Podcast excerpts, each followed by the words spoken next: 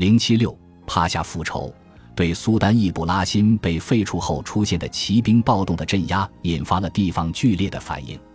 前苏丹骑兵团成员格鲁吉亚的阿卜杜勒奈比阿加，从他在安纳托利亚中部尼代的大本营出发，前往伊斯坦布尔，要为那些最近被屠杀的老战友抗议。当时的编年史家们被眼前的危机震慑，详细记录了这一系列事件。后来成为帕夏的阿卜杜拉赫曼阿卜迪是穆罕默德四世跟前的红人，在古罗马竞技场大屠杀发生的那个时候。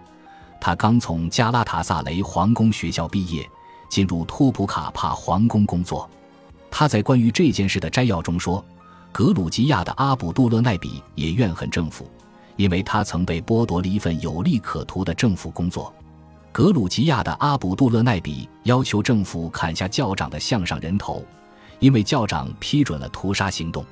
他还要求亲自向苏丹提出自己的观点。”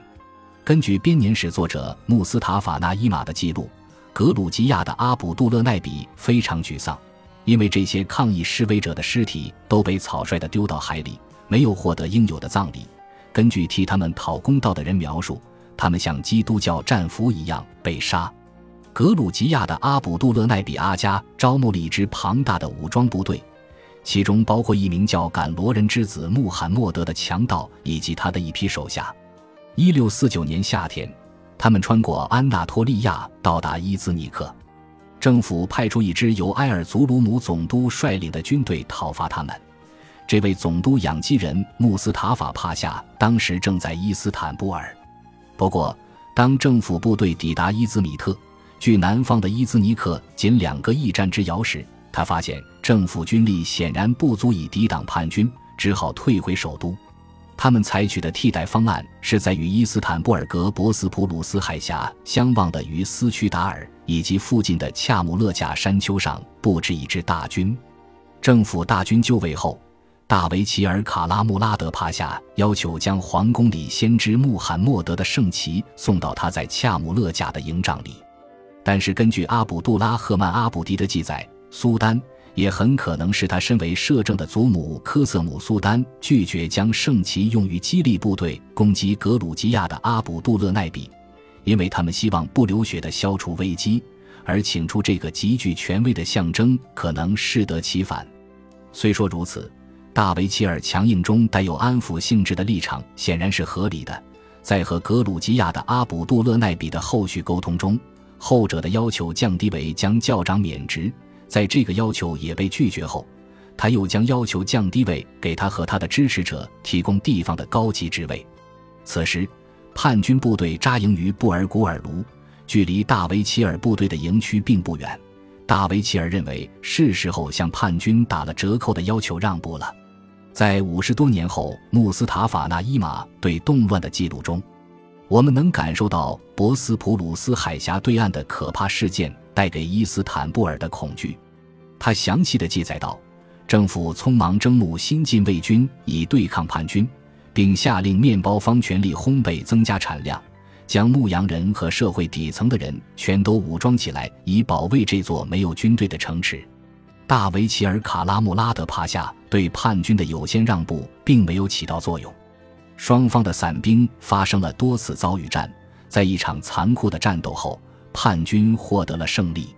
大维齐尔随即派出大军攻击格鲁吉亚的阿卜杜勒奈比的部队，后者逃回了安纳托利亚。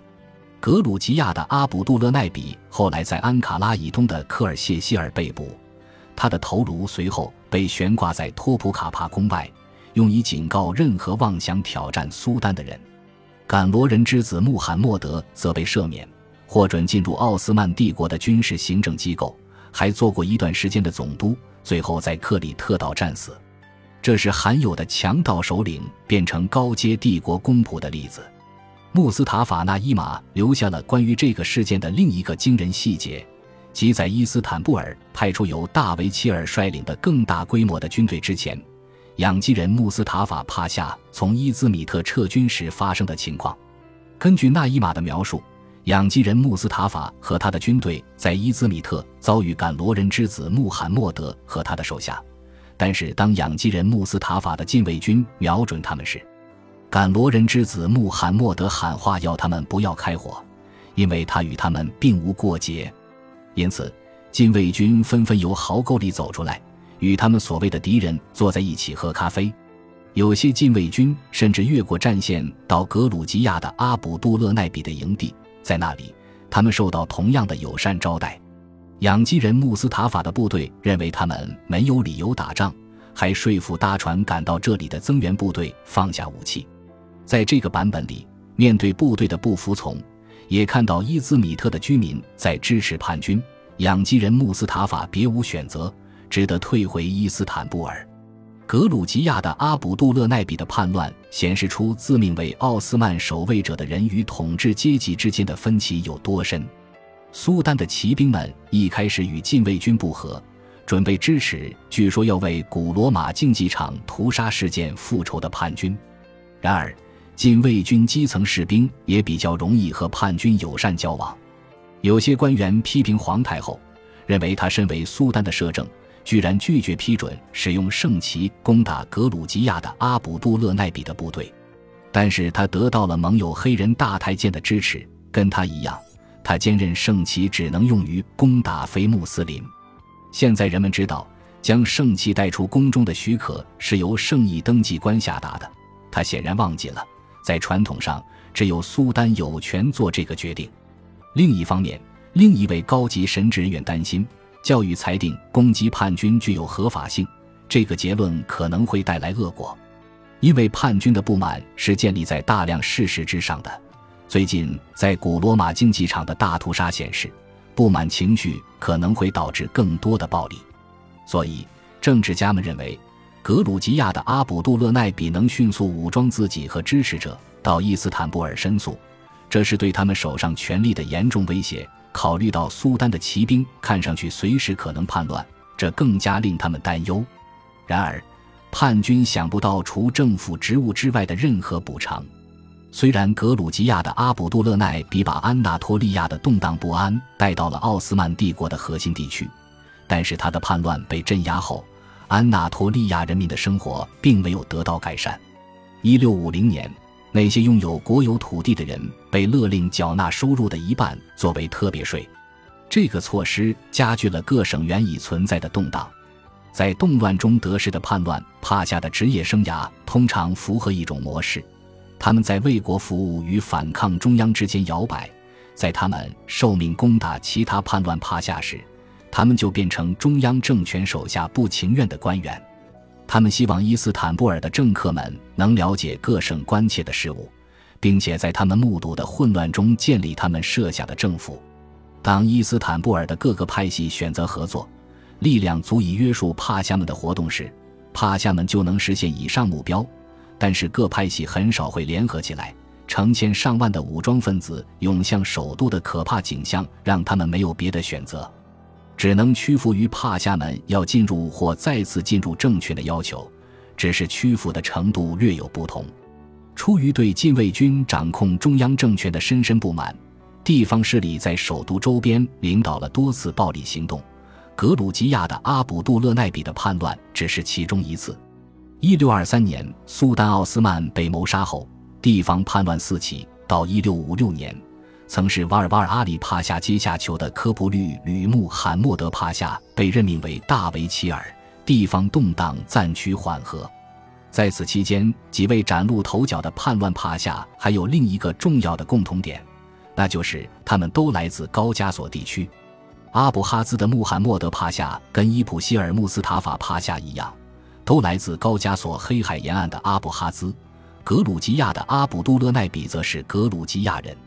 一六五三到一六五四年间，担任大维齐尔的德尔维什穆罕默德帕夏也来自高加索。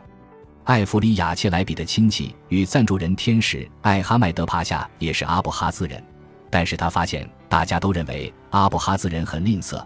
艾弗利亚觉得伊斯坦布尔出生的天使艾哈迈德不应该算是那里的人。这些人都不是通过少年征召制度进入统治阶层的，他们生于穆斯林家庭。来自传统上统治阶级不会招募人手的地区，高加索地区的少年在16世纪后期获得了进入政府工作的机会。艾弗里亚切莱比在描述加拉塔大炮铸造厂附近区域时指出，生活在那里的人大多数来自黑海、格鲁吉亚和阿布哈兹。他写道：“阿布哈兹人会把他们才一两岁大的孩子送回家乡，让他们在那里长大，到十五岁时再带回伊斯坦布尔。他们会被送给苏丹的宠臣，或被卖给帝国里的政要权贵。”艾弗里亚写道。天使艾哈迈德就是在这种背景下进入帝国政府的，其他叛乱帕夏则来自帝国西部地区，并且是通过传统的少年征召制度被征募。例如，瓦尔瓦尔阿里帕夏来自波斯尼亚，曾经赞助过艾弗里亚切莱比的斯库之子穆罕默德帕夏来自黑塞哥维纳。从当时的记载中，我们可以发现，波斯尼亚或阿尔巴尼亚人与阿布哈兹。格鲁吉亚甚至高加索更北部的人之间明显关系紧张。从巴尔干半岛进入奥斯曼政府的人会认为那些出生在高加索地区的人都是外来者。例如，斯库之子穆罕默德帕夏在警告倒霉的瓦尔瓦尔阿里帕夏，提醒他伊普希尔穆斯塔法帕夏不可信时，专门指出伊普希尔穆斯塔法是阿布哈兹人。本集播放完毕。感谢您的收听，喜欢请订阅加关注，主页有更多精彩内容。